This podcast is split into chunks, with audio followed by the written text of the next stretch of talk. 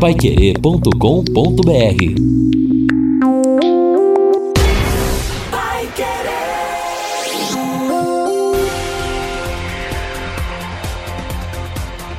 No ar. Pai Querer Rádio Opinião. Mais uma realização do jornalismo Pai Querer.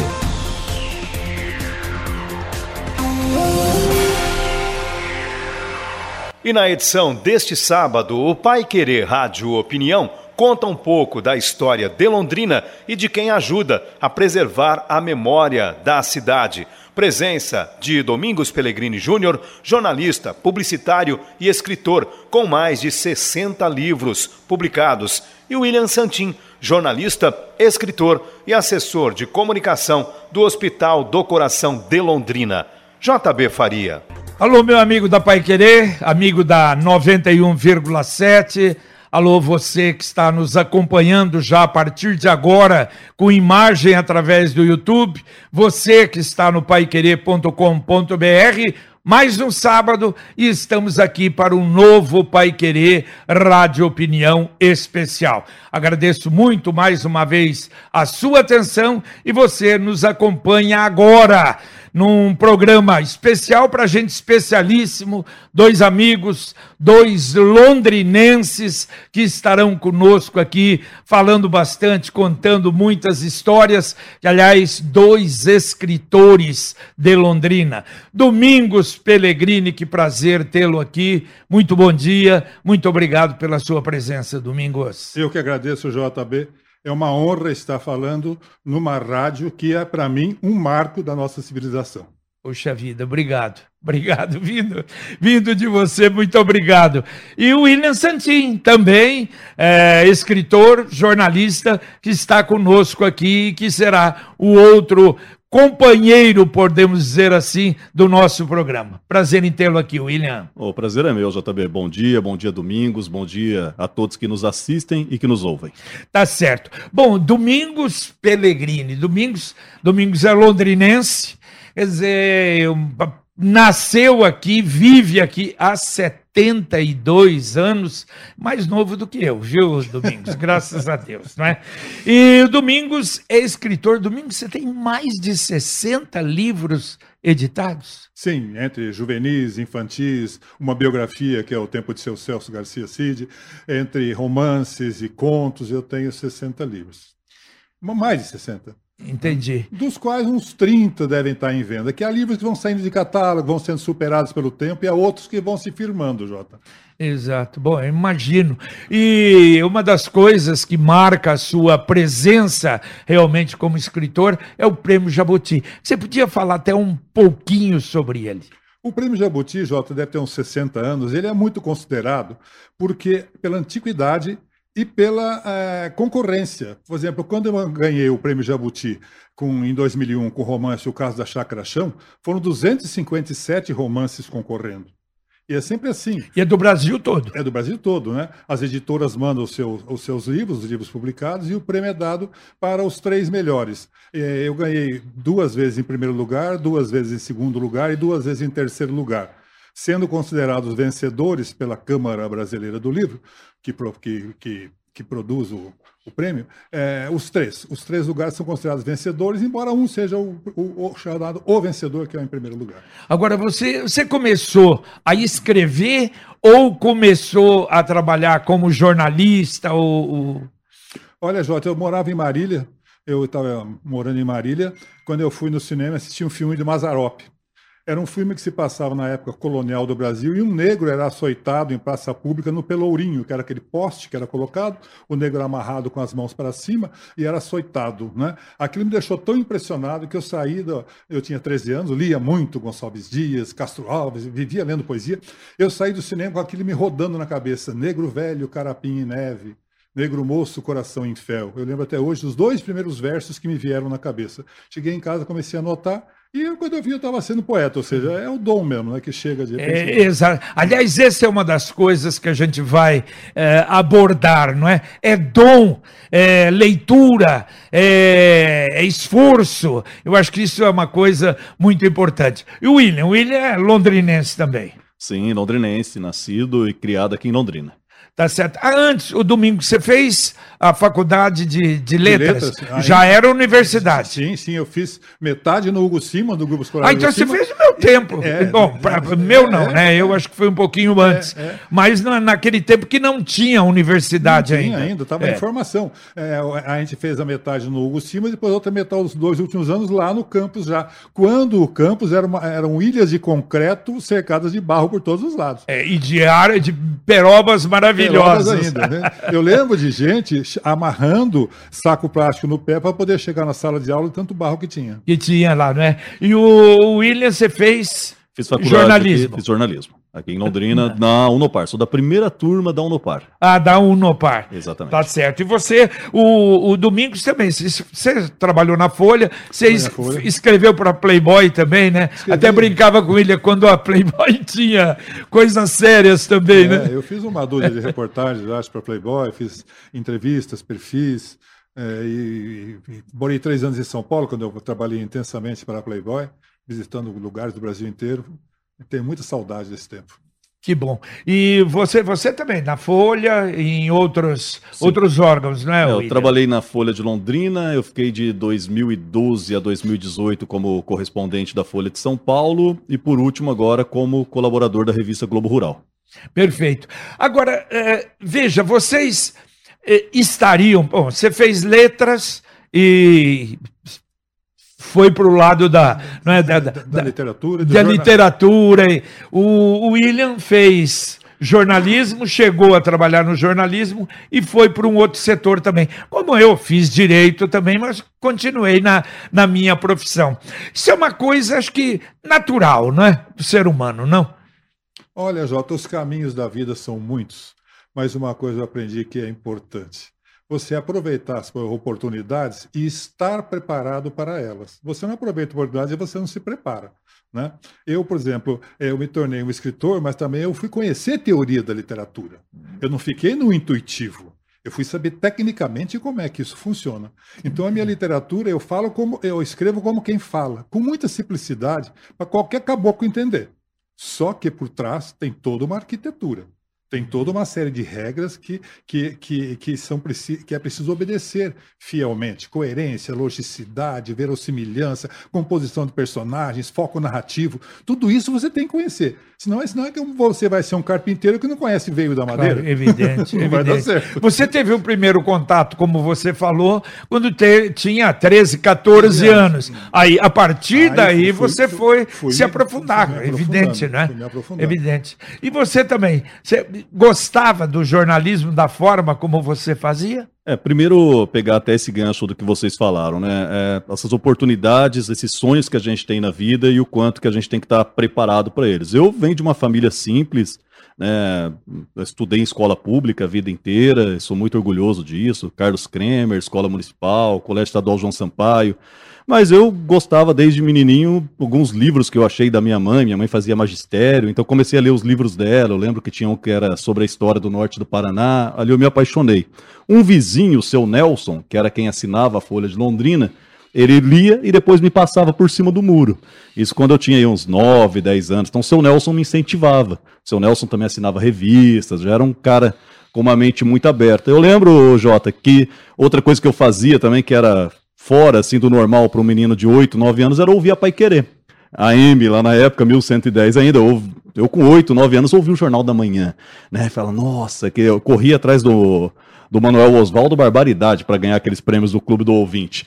Né? Então eu, eu ficava com esse sonho, foi, começou a nutrir esse sonho de trabalhar na Paiquerê ou na Folha de Londrina. Ah, dia eu quero ser jornalista. Eu via lá fundador João Milanês, falava, caramba, esse cara deve ser muito importante. Moleque, com 10, 11 anos, e fui tendo esse sonho de trabalhar na Folha, e na Paiquerê, de fazer jornalismo. Nunca trabalhei na Paiquerê, mas virei seu amigo, consegui trabalhar na Folha. E um outro cara assim que me arrebatou foi ler Domingos Pellegrini. Tá brincando. Né?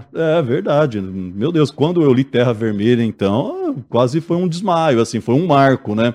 E depois fui conhecer o Domingos, conhecer. Então, assim, a gente tem esses sonhos, mas a gente tem que se preparar. E isso que depois, se a gente tiver oportunidade, eu quero falar aqui, a importância da leitura. Mas, aliás, aliás, eu quero entrar nisso já.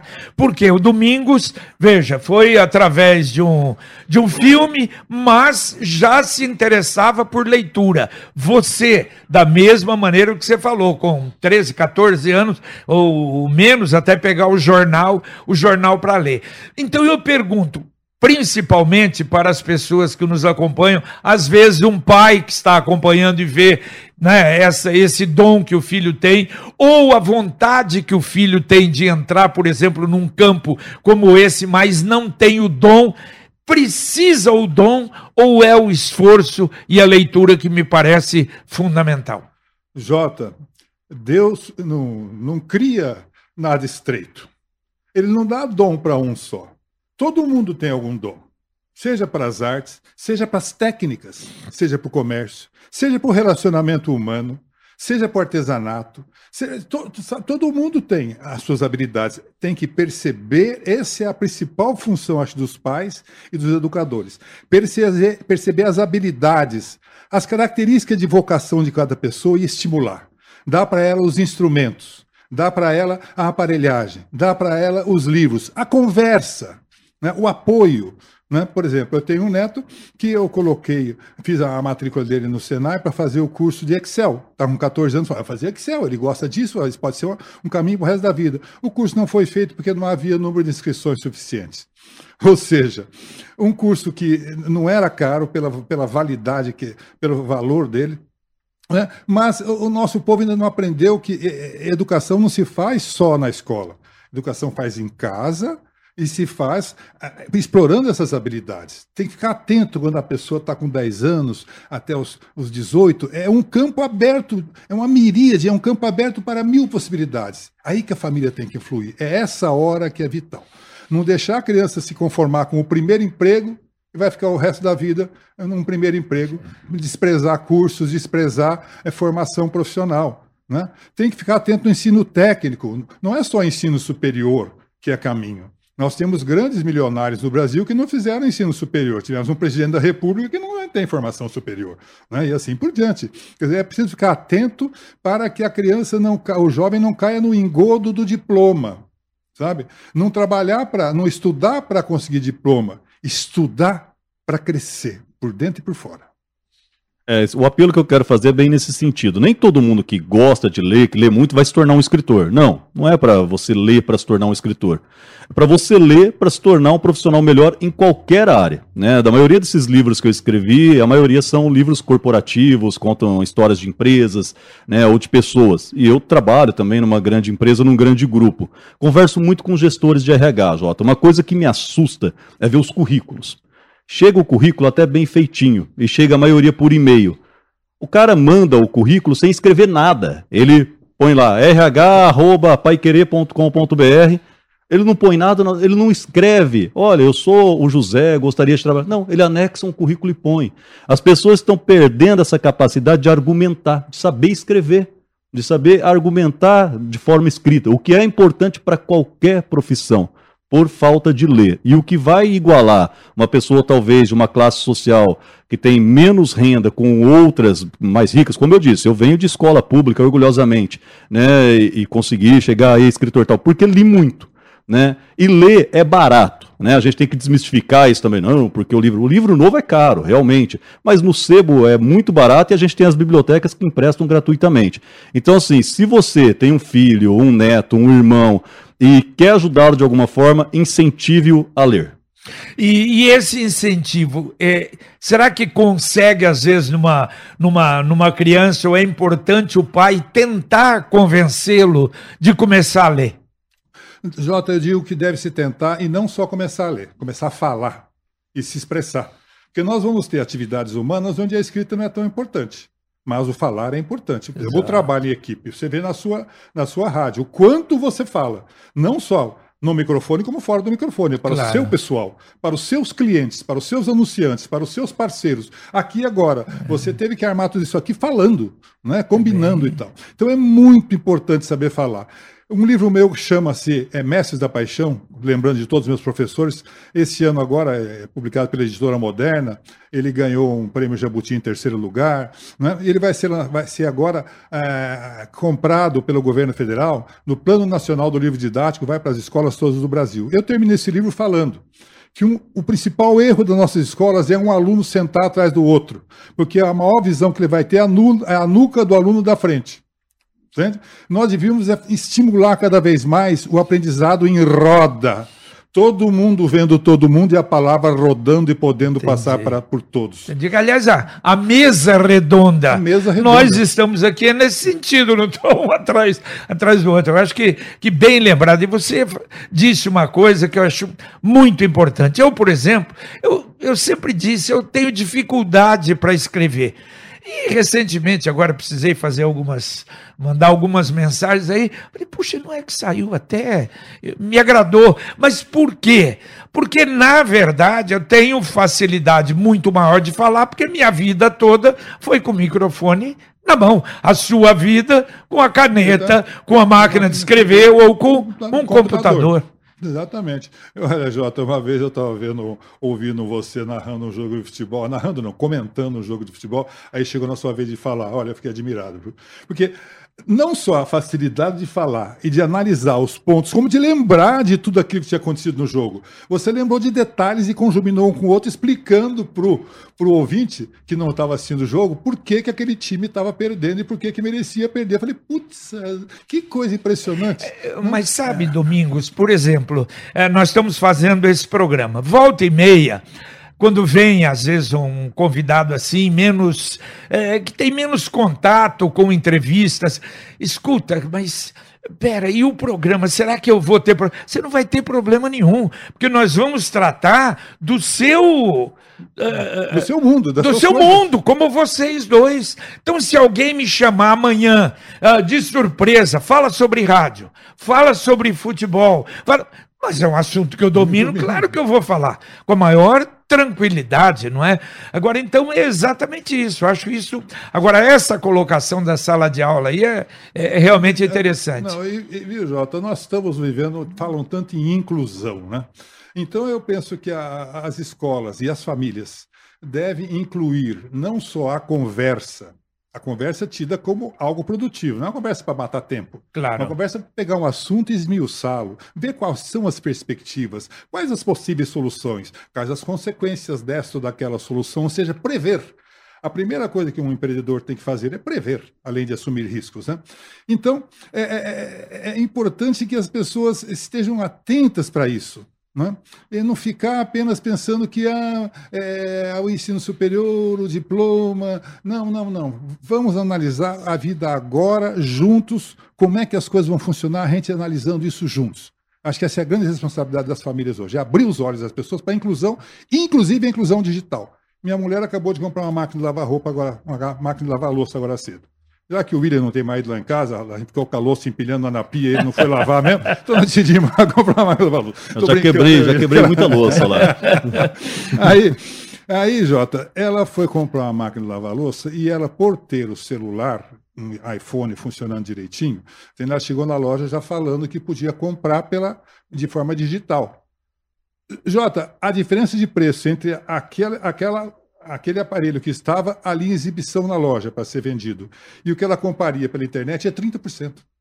Poxa, 30% é muita é diferença. Muita coisa. Entende? Ou seja, a pessoa que não tem um iPhone, que não sabe lidar, que não sabe comprar pela internet, ela compra tudo mais caro. Ou seja, a inclusão não é só ah, uma inclusão, é, deve ser uma inclusão digital também. As é, pessoas é, têm que aprender a lidar com o celular. E eu vejo muitas pessoas de idade. Não é? Eu, por exemplo, nunca fui assim de, de, de vanguarda. Saiu o celular, eu já quero ter, quero ter o melhor.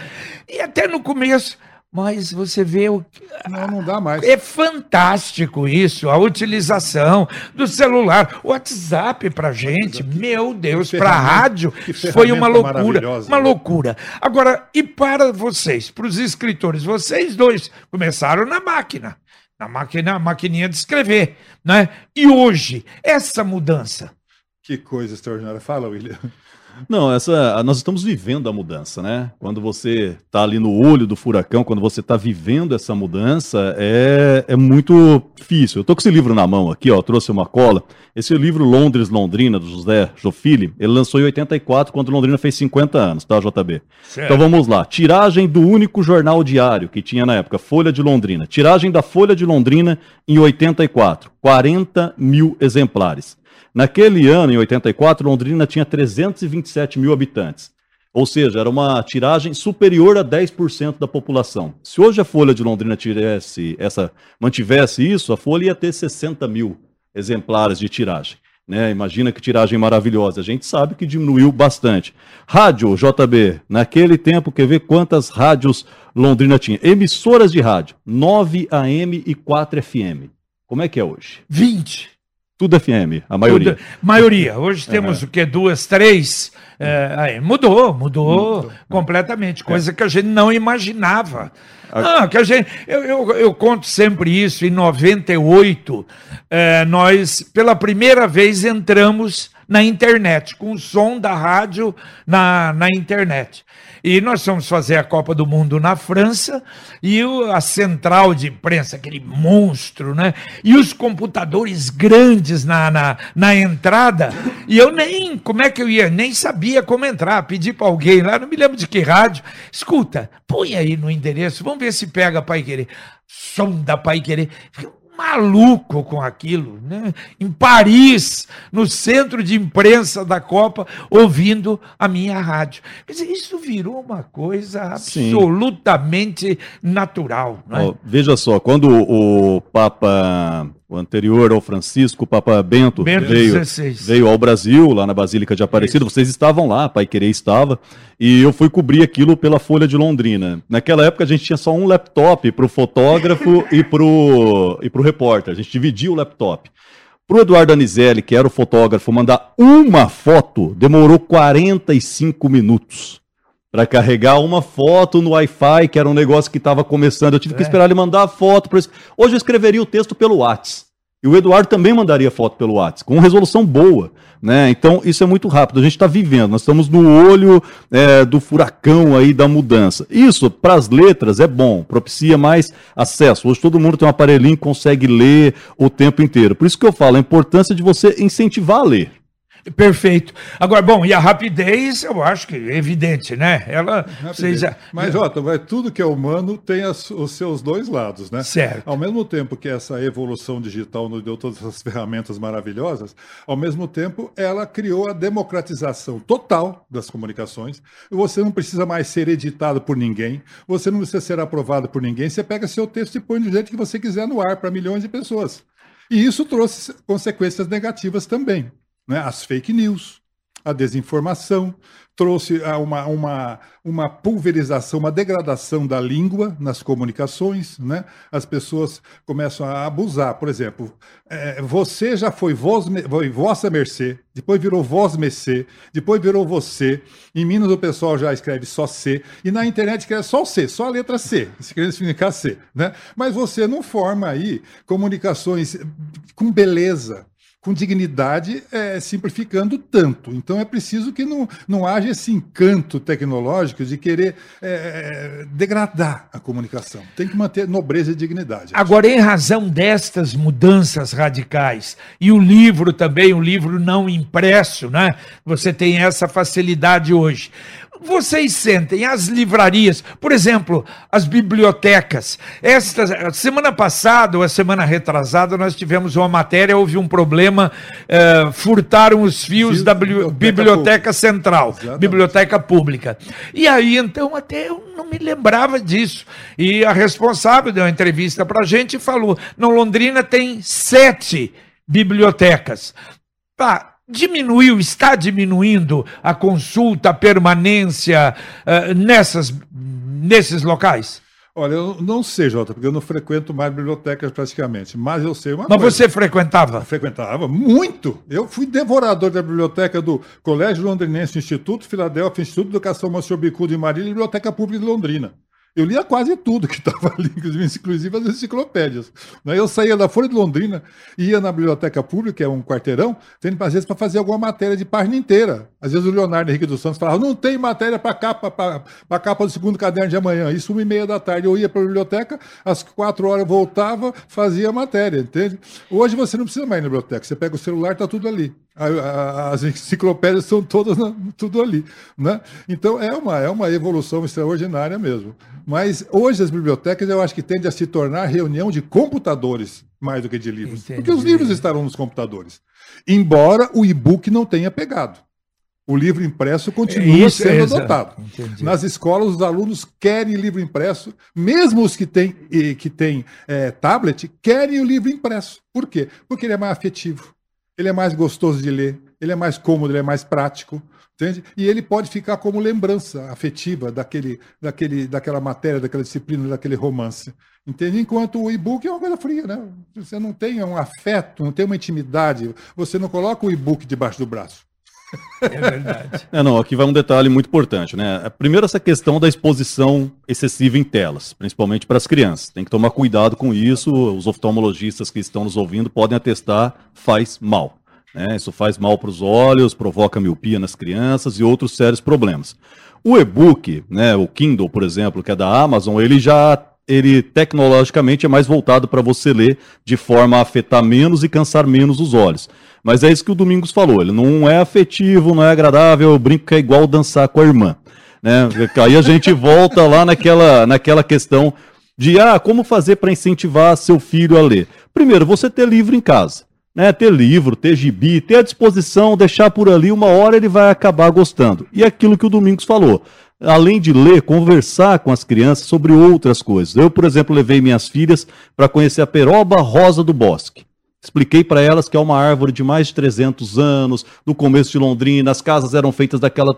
Elas ficaram encantadas, elas pedem para voltar lá. Pai, vamos de novo no bosque ver a peroba? Tá de graça, tá ali. Aliás, isso é uma das coisas que a gente sempre reclama, vocês devem acompanhar no nosso jornalismo. Por exemplo, nós temos um, um, um parque Arthur Thomas que é uma coisa maravilhosa. Nós temos, bom, não temos ainda o Jardim Botânico, que eu brinco, só tem o Jardim Bo, né? Porque só fizeram uma coisinha, está faltando ainda muita coisa. Mas isso é muito importante, exatamente para mostrar, pra, pra, não é para as crianças, para incentivar as crianças. Levar as crianças para passear, não só pelos locais, locais históricos de grande densidade cultural, como para passear pela imaginação. A melhor coisa que os pais ou avós podem fazer para as crianças é ler historinhas ou contar historinhas antes de dormir, ou na beira de uma fogueira, ou num canto da casa, contar histórias, para que as crianças se encantem com esse tesouro que nós temos, a língua portuguesa, a língua que nós usamos todo dia, e que se a pessoa passa a respeitar e amar essa língua, ela vai ser um profissional melhor em qualquer área. Perfeito. Vocês falaram aí, bom, o escritor é o escritor, é romance, é poesia, é um livro empresarial, é, é bibliografia. É, hoje Londrina está bem servida desse tipo de profissional? Eu, eu, acho que até com você que eu conversei, que você falava, olha, Londrina tem um número grande de escritores. Proporcionalmente, isso é porque é, é a história da cidade que sai daí, não? Sim, eu acho que é uma cidade que tem escritores, que tem quem conta a sua história, quem pinta a sua história, né? quem, quem de alguma forma homenageia a sua história, por exemplo. Nós não temos em Londrina um, bar que tenha café torrado na hora com cheiro de café no ar. Eu sinto uma falta disso, né? que é coisa que faz parte da nossa história. Entende? Então, quem cultiva a própria história tem mais turismo, tem mais identidade cultural, tem mais pertencimento, tem mais estímulo para viver bem, viver é, de bem com, com, com, o ambiente em redor. Né? amar, né? acho que a gente tem que amar o ambiente em que a gente vive. Né? E quando você tem uma, uma cidade que tem história e se orgulha dela, é muito bom. Eu gosto muito de Londrina, porque Londrina veio num, num, numa valorização e um descobrimento da sua própria história cada vez mais. Eu me lembro, Jota, que quando eu fui secretário da Cultura, ninguém conhecia a bandeira de Londrina direito. Era uma bandeira desprezada. Ah, quatro estrelas no fundo quatro estrelas brancas no fundo vermelho. Pratas, é quatro estrelas prata pratas. no fundo vermelho. Aí eu fui saber, ela foi criada por Guilherme de Almeida, um dos maiores poetas brasileiros, né, chamado o príncipe dos poetas brasileiros na sua época. Ele criou a bandeira também de São José dos Campos, de várias, de uma, uma dúzia de, de, de municípios, quando ele estava no final da vida, ele conhecia a heráldica, né? Legal, olha que coisa interessante. E a explicação que ele dava, que era uma bandeira que de qualquer lugar que se visse estremulando e fosse facilmente identificável identificável, ou seja, uma bandeira moderna. Não tem aqueles rococó que tem as bandeiras latino-americanas, as bandeiras eh, do, do, terceiro mundo em geral. Sabe? Ela se aproxima das bandeiras europeias, que são mais geométricas, mais simples, mais fáceis de identificar. Né? E quatro estrelas. Né? com interpretação aberta, ou seja, os quatro pontos cardeais de onde vieram nossos pioneiros, as quatro raças, né? o índio, o negro, o branco e o, e o nipônico que, que criaram nossa civilização. Né? E, e, ela tem essa beleza de ter o vermelho do café.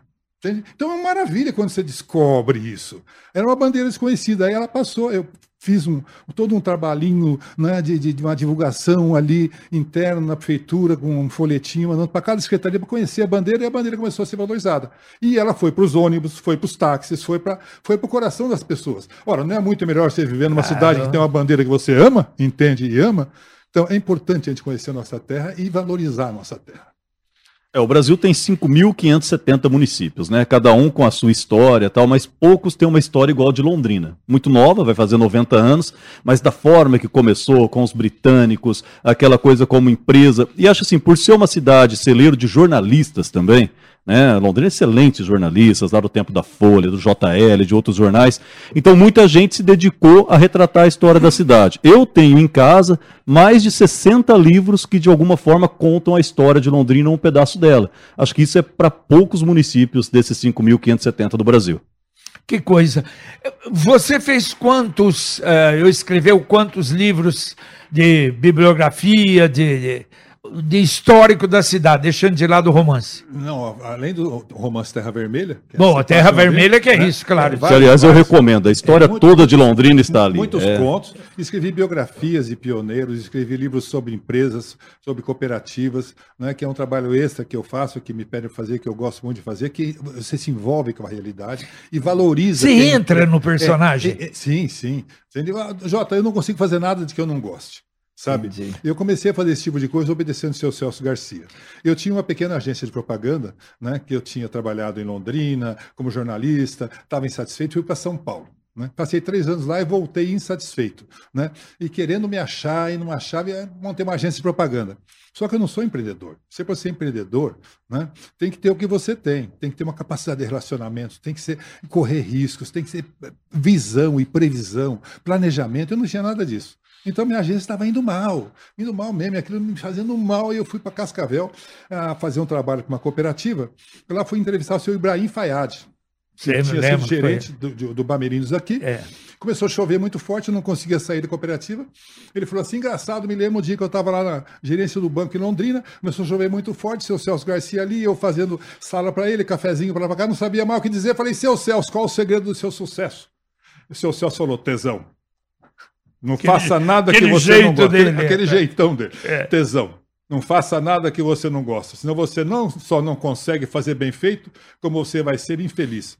Eu voltei para Londrina e fechei minha agência de propaganda. No dia que eu fechei a agência de propaganda, me doía demais as costelas, coisas que já acontecia na ida para Cascavel. Eu falei, o que será que é isso? Fui no médico pensando que era coluna, não era coluna, era pulmão. Eu estava com pleurisia, hum, que é a tuberculose na claro, pleura. Exato. E o médico me falou: isso aí só dá em gente bem alimentada com você quando está sob estresse constante e prolongado. Ou seja, aí eu falei: ô oh, seu Celso, obrigado. Fechei a agência, passei por uma nova vida, passei a fazer o que eu gosto e aí tudo que deu certo. Coisa. Você se condenar a fazer o que você não gosta, você faz mal, faz mal para os outros faz mal para si mesmo. Perfeito. Você fez muitas bibliografias também, né? É, desses dos 12 livros que eu tenho publicado, nove são biografias que contam histórias de empresas ou de pessoas. E é um Qual serviço. foi aqui? Bom, a do, é. Domingos eu nem preciso perguntar, que é o Celso, seu Celso mesmo, que aliás foi, acho que, né, Domingos, foi um grande amigo do meu pai. O Celso, nossa, viajamos juntos, abri a fazenda Jaracatiá, lá perto da, da região de Paranavaí, eu, ele, meu, meu pai e o, e o piloto. Quer dizer, era uma figura fantástica, né? E você? Olha, de todos esses livros, o que fez mais sucesso, está esgotado, vai sair agora uma segunda edição, é gente pedindo de tudo quanto é lado, é a biografia do seu Herbert Bartz. Né, que é o precursor do plantio direto. E, aliás, obrigado, ele, você nos levou, Sim. levou, nós fizemos uma entrevista ao vivo com ele no Pai Querer à disposição, que é o homem do plantio direto. Né? Exatamente. Né? O seu Herbert, ele revolucionou a agricultura brasileira. Isso sem dúvida, sem ufanismo, sem nada. Se o Brasil é o que é hoje na agricultura, muito se deve a ele. Talvez o plantio direto tivesse chegado ao Brasil por outros meios. Teria chegado fatalmente. Claro. Mas provavelmente com uns 15, 20 anos de atraso, hoje nós estaríamos muito atrasados, muito mesmo. Perfeito. E o, é, por exemplo, vocês têm, como eu falei, entram na, na no personagem para fazer, para escrever a história dele. Deve ser muito tempo, não é? De, de conversa, de Se, diálogo. Seis meses, por exemplo. Você falou do seu pai. Seu pai foi muito amigo do seu Florindo Fabiano. Claro, lógico. Pai do Wesley, o criador da Planege. Claro. Eram né? os dois homens que criaram que, o asilo. Que, é, que construíram o asilo. O seu Florindo, que era o homem da, da, eh, da construção, então, e o meu pai que ia buscar, buscar recursos. Era um, era um parceiro. Isso, demais. Obra. Gostava demais dele. Então, é, é, fazendo uma biografia do seu Florindo, a pedido da família, que coisa maravilhosa. Um homem que fez aquilo que ele fez. Um homem que, que, que soube prosperar sempre respeitando os outros, fazendo amizades, é? e, que, e que sempre inovando, sempre inovando em tudo que fazia, e depois de certo tempo de vida passa a fazer aquilo que a gente pode considerar que é o maior, maior bem que você pode fazer na sua vida, fazer bem para os outros, trabalhar para os outros. Trabalhar sem pensar em dinheiro, trabalhar criando, atendendo, como que ele fez no asilo, né? É, é, é para mim é um, é um ídolo. Um homem desse tem que ser, tem que ser lido, tem que ser imitado. É? é verdade. Eu tenho muito prazer de fazer biografias de pessoas assim, fiz várias, e de empresas também que deixam lições. Né? Porque nós temos que perceber, Jota, que a escola é, é muito formadora de gente, mas as empresas também formam muita gente. Claro. E quanto, quanto mais a gente prestar atenção nos métodos e técnicas empresariais para que eles sejam mais humanas e ao mesmo tempo produtivas, melhor será a nossa civilização. Não é? Você veja, a Universidade de Londrina, a maior parte dos seus professores de sociologia, de história, tem preconceito contra a britânica Companhia de Terras que nos criou aqui. Né? Mas, claro, pois se, se, se, essas pessoas fossem empreendedoras, elas não seriam professores da universidade. Mas a universidade é mantida pelos impostos e empregos gerados pelas, pelas claro. empresas.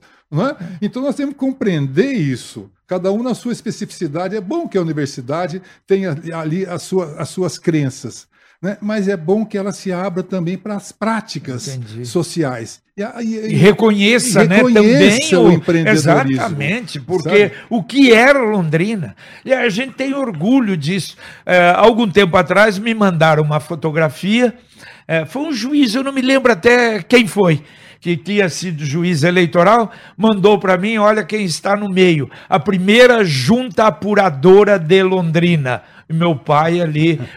Puxa vida, isso é, é uma não, coisa, é não é? motivo de orgulho? É, claro que é motivo de orgulho, que participou da vida dessa cidade, né? Sim, é, como o Domingos disse, a gente aprende muito a cada vez que nós vamos escrever a biografia de algum desses pioneiros, algum desses empresários, algum desses empreendedores. É, vocês falaram aí de empreendedorismo, né? E a gente tinha falado antes dessa questão do ensino formal. Eu lembrei da biografia do seu Salim Saão, Salim Saão, meu avô, que acho Sim. que é da Sônia Saão. O Salim foi um dos homens mais ricos e, e poderosos de Londrina, riquíssimo, né? E um dia o seu Salim estava no banco e o gerente falou com ele: Ô, seu Salim, é, o senhor veio né, lá do Líbano, o senhor estudou até que ano? Qual faculdade? O que, que o senhor cursou? Eu sou completamente analfabeto. Eu não estudei nada. E o gerente ficou abismado, falou: seu Salim, o senhor sendo analfabeto, o senhor é essa potência, essa riqueza. Imagina se o senhor tivesse feito economia, o que o senhor não seria? Seu Salim parou e falou: Acho que eu seria gerente aqui do banco. Mas, mas, é, mas é a realidade aquele tempo. Não é? Precisava era muita coragem. Você vê o caso da vida. Quando o seu Celso foi importar o gado da. da, da, da não, é? você que conhece a história toda, e, e filho, e, não é? O, o Moacires Garione, e o pessoal que trabalhava com ele, o que é que teve que fazer para trazer aquilo? Sim. Não, antes de tudo, ele teve que associar gente. Ele só conseguiu aquilo juntando amigos que é empreendedorismo. Exatamente. Quando você empreende, você junta quem tem capital, quem tem vontade de trabalhar, quem tem talento específico para isso e para aquilo. Você, você tem que conseguir é, uma penetração no serviço público, dizer quem caminha sem corrupção, sem propina. Quem, compreendendo o valor da sua empresa, encaminha essa empresa para ser aprovada, para passar pelos devidos é, é, trâmites legais. Você precisa ter uma, uma rede de, de gente associada, vamos dizer assim, é, é com, com, com, o coração, com a visão, comungando com você para que aquela empresa vá para frente. Então, a primeira coisa que o seu Celso fez, por exemplo, pegou o seu Idefonso, que era o capataz pois dele, é. e falou: Idefonso, para a gente ter um gado bom, que não seja um gado, sempre esse gado ruim que o pessoal de Uberaba nos dá, como é que a gente faz, Idefonso? Idefonso falou: seu Celso, aí só se for na Índia buscar. No dia seguinte, o Idefonso encontra o seu Celso, o seu Celso falou, ei, Idefonso, quando é que nós vamos? Vamos para onde, seu Celso? Para a Índia, vai. Nós não estávamos conversando, não tinha tia. Ele já considerou que já era uma coisa certa. Claro. Nós vamos para a Índia buscar boi. E mandou o seu Idefonso para a Índia. O seu Idefonso foi, passou um ano lá, entende? E voltou com aqueles bois todos. Um serviço que você não pode confiar a um empregado. Não é? É um amigo, é um parceiro. É um, é um, é um sujeito que está junto com você. E é claro, né, passou, passou um ano, dois, ele pagou o seu Idefonso. Claro que além de todo o salário que ele pagava para o seu Idefonso direitinho, todo, né, é, cuidando da família do seu Idefonso aqui, dois anos depois ele chegou para o seu Idefonso e falou: Idefonso, está aqui a chave. Chave do quê? Do cadeado, cadeado, cadeado da porteira da sua fazenda. Que coisa maravilhosa, né? Cadeado da porteira da sua fazenda. É. Deu uma fazenda, uma fazenda. Essa história é, é, é, linda, é maravilhosa, né? Não, e com o governo brasileiro e tudo, absolutamente proibida a importação. Eles trouxeram boi no peito, proibido, e É, com todas as ameaças. em quarentena. Ficou em quarentena, primeiro na Guiana, depois aqui É. na Ilha das Cobras, e mas acreditando, né, o tempo todo. E só para complementar, Jota, só para não perder o gancho, a gente falou desse empreendedorismo, né, dessa coisa de Londrina. Esse livro aqui, que foi feito em 1975, é o livro da história da Companhia Melhoramentos, que antes era Companhia de Terras. Veja só, no total a Companhia Melhoramentos, a Companhia de Terra, colonizou 546 mil alqueires, né, o que corresponde a 1 milhão e 300 mil hectares, mas fundou 63 cidades e patrimônios, vendeu lotes rurais para 41 mil compradores e datas urbanas para 70 mil pessoas. Quer dizer, imagine, é, você não tem nem jeito de imaginar isso hoje. E naquela época que não tinha estrada, que não tinha nada para cá, e tinha esse rio maluco aí, como é que vai atravessar? Tinha que atravessar o Tibagi, depois é? mais pra frente tinha que atravessar o Ivaí. O Ivaí. Quem comprou de Maringá pra frente tinha que atravessar o Exatamente, Ivaí, com o exatamente. Pirapó e vários Eu não outros. esqueço, na década de 50, 52, eh, meu pai recebeu um jipe da, da companhia. Eu tinha sete anos. Acho que foi 53, 54, nós fomos a Maringá. Ter levado umas quatro horas e meia para chegar em Maringá. E aí tinha Maringá Novo e Maringá Velho. A distância, cinco quilômetros do Maringá Novo, do Maringá Velho Maringá para o. Mar- Maringá Novo. Era uma coisa maluca aquilo, Que né? coisa você está falando, Jota? Eu, quando eu tinha exatamente essa idade, com 5 anos de idade, em 1955, eu fui para Maringá com meu pai, que meu pai era barbeiro, cheio de dinheiro, naquela Londrina, capital do café. Né? No sábado, a, a, a- a barbearia funcionava das 7 da manhã às 9 da noite. Né? Ele comprou, ele quis comprar a terra lá em Paranavaí, em Nova Esperança, lá em Paranavaí. Então nós fomos dormir em Maringá. E eu me lembro que eu era menino, e na altura dos meus olhos ficavam os revólveres. Todos os homens, a maior parte dos homens tinham um revólver na Exato, cinta. você Né? tá no, você tá no, no, no, No faroestão. no matão mesmo, né? Era uma coisa incrível. Não, e o mais impressionante, principalmente aqui em Londrina, não tem registro. Deve ter acontecido, mas não tem registro de que a Companhia de Terras Norte do Paraná tenha tomado um lote de volta por falta de pagamento. Quem não conseguia pagar, eles renegociavam, esticavam o prazo. Não, em Londrina não há registro, talvez tenha acontecido, mas não tem nenhum registro de que a Companhia de Terras Norte do Paraná tenha tomado o lote de alguém.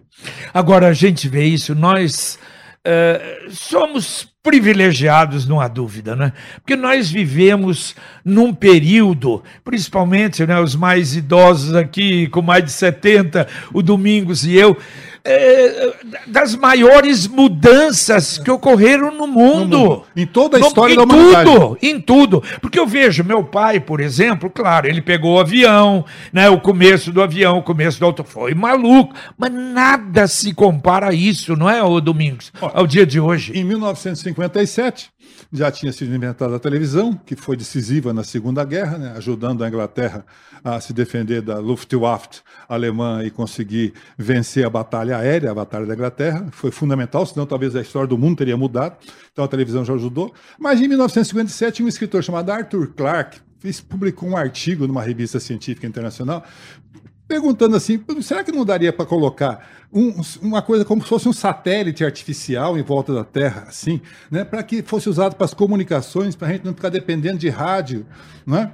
E esse satélite, esse, isso, isso, os cientistas leram que ah, por que não? Vamos tentar. Está aí essas comunicações todas, né, de 1950 para cá. Nunca houve na história da humanidade tantas mudanças em tão pouco tempo.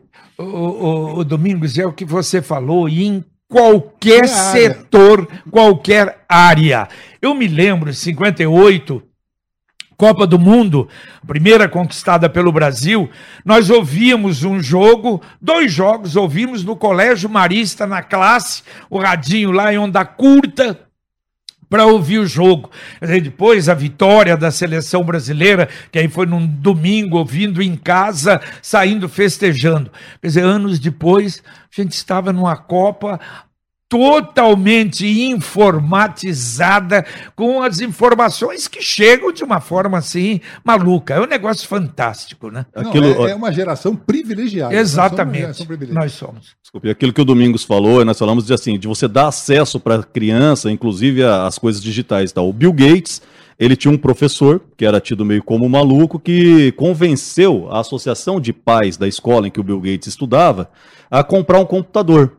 Lá naquela, quando o computador era uma carroça, né? Era aquele negócio enorme e tal. Então, eles pegaram, os pais votaram, a maioria aprovou e usaram o dinheirinho lá que eles tinham da associação de pais para comprar um computador e pôr na escola, uma das únicas dos Estados Unidos que teria. E ficou lá, à disposição das crianças. Esse menino chamado Bill Gates, depois da aula, ficava todo dia à tarde mexendo no computador, deu no que deu. Exatamente. É, é uma coisa hoje fantástica. O, bom, vocês são lond... londrinenses da gema mesmo. Londrina eu sempre digo, uma cidade aberta, até muito aberta, né? Porque quem vem de fora para cá eh, pisa nisso aqui, uma grande parte fica aqui, não é? E daqui e daqui não sai mais. Muitos problemas, tivemos problemas de administrações anteriores, hoje numa situação sem dúvida bem melhor, mas é uma cidade, como você disse, né, Domingos William, que atrai, não é? Atrai. Atrai. Londrina sempre teve esse poder de atração. Exato. A Companhia de Terras é, foi pioneira nisso, fazendo propaganda de Londrina no mundo inteiro para vir para cá compradores.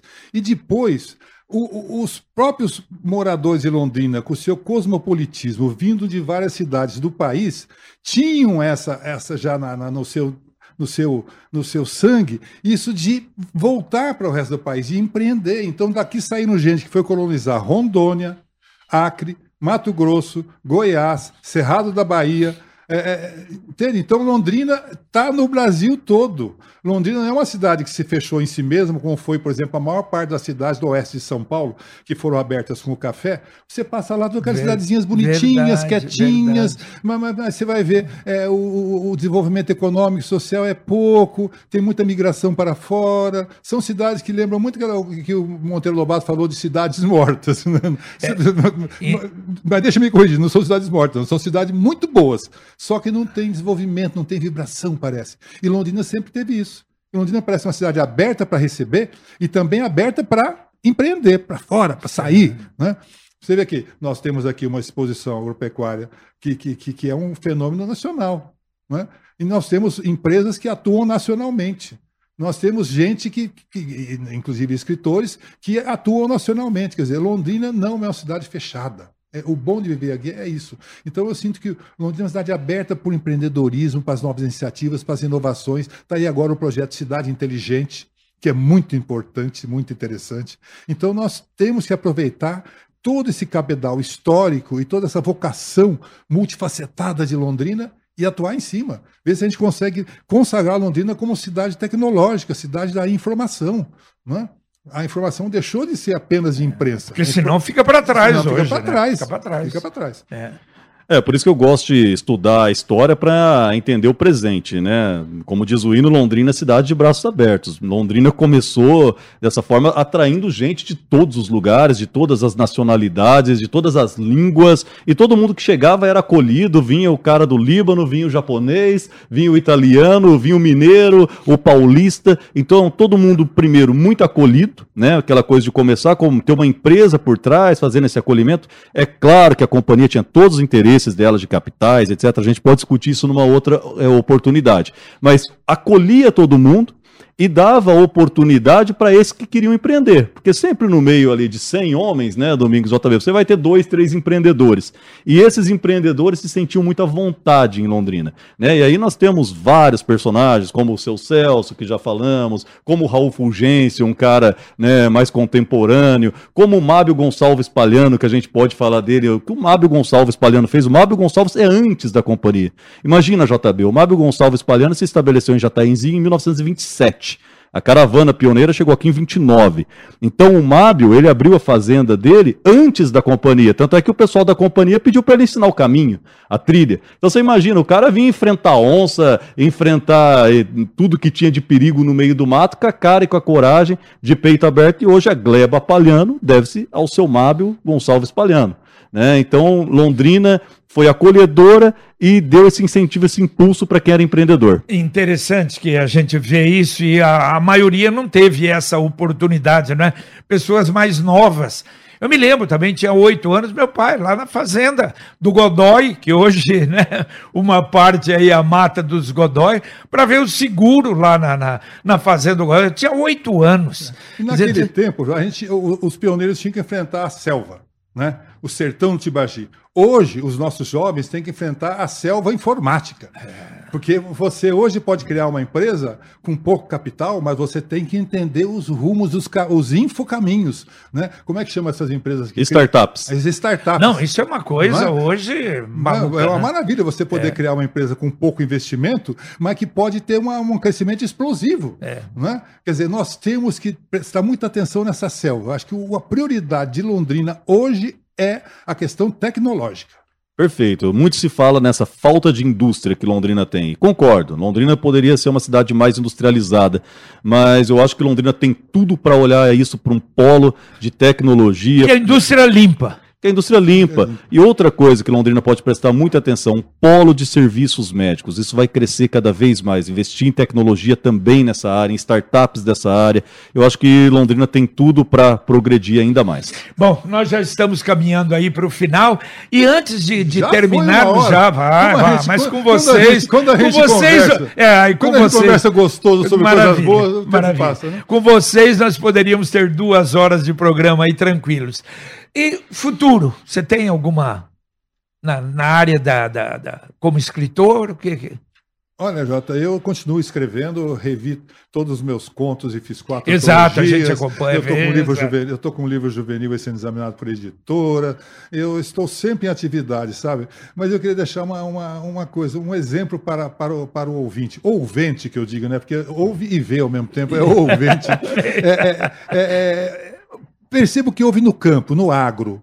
Né? Eu venho de um tempo, fui primeiro repórter agrícola da Folha de Londrina, que o sujeito passava a ver se tinha alguma doença na lavoura, ou ele percorria a pé, ou mandava, pagava alguém para percorrer toda a, a, a, né? Ou então, quando ele ia examinar aquela doença, aquela praga, ela já tinha tomado quase toda a lavoura. Hoje não. Houve um tempo que faziam isso com moto. Era um problema, a moto passar, aquele problema todo, se chovia não dava e tudo mais. Né? Mesmo assim, a moto era um homem e um veículo. Agora, hoje não manda o drone. O drone vai, antes de todo mundo saber, ele já detecta onde é que está a lagarta, onde é que está a doença, onde é que está a praga, vai lá, joga, joga o herbicida ou o inseticida só naqueles pontos, sabe? Economizando dinheiro, preservando o meio ambiente, diminuindo o custo da produção, portanto, também diminuindo o custo para o consumidor. Olha que maravilha. Esse é um exemplo de que a gente tem que dar atenção para a tecnologia. É verdade.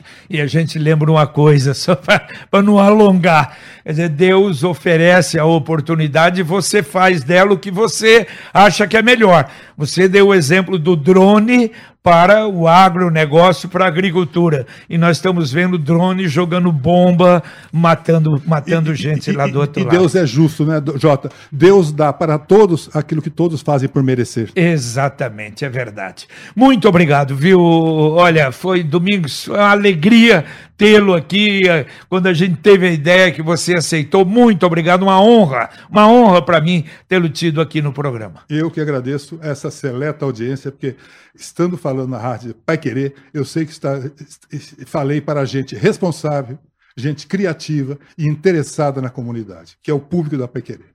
Muito obrigado. Obrigado, William, pela presença. Ah, Jota, é sempre uma honra, uma alegria e, assim, aproveitar né, a seriedade da Rádio Pai Querer, aquilo que a gente falou lá no começo e não desenvolvemos muito mais, mas que as pessoas prestem atenção em veículos de comunicação sério, que valorizem o jornalismo. Né, o jornalismo está muito demonizado, né? O pessoal anda falando muito mal de jornalista e tal, mas que valorizem o bom jornalismo. O jornalista sabe filtrar, sabe levar informação, sabe te ajudar nesse momento tão importante que a gente vive para a nossa sociedade, para o nosso país. Nós passamos por um momento importantíssimo. Teremos eleição neste ano, então esteja atento para as notícias, não fique ligado só em WhatsApp, só em redes sociais, né? Procure veículos sérios como a Pai Querer e tantos outros e parabéns para você por abrir esse espaço, por nos receber aqui, por colocar cultura também no Pai Querer Rádio Opinião. Eu fico realmente honrado, feliz e até emocionado. Muito obrigado. E é exatamente a ideia é essa: trazer um pouco de cultura também das nossas coisas, das nossas origens, das nossas histórias. Você acompanhou a reapresentação do Pai Querer Rádio Opinião, contando um pouco da história de Londrina e de quem ajuda a preservar a memória da cidade. Continue na Pai Querer. Paiquerê.com.br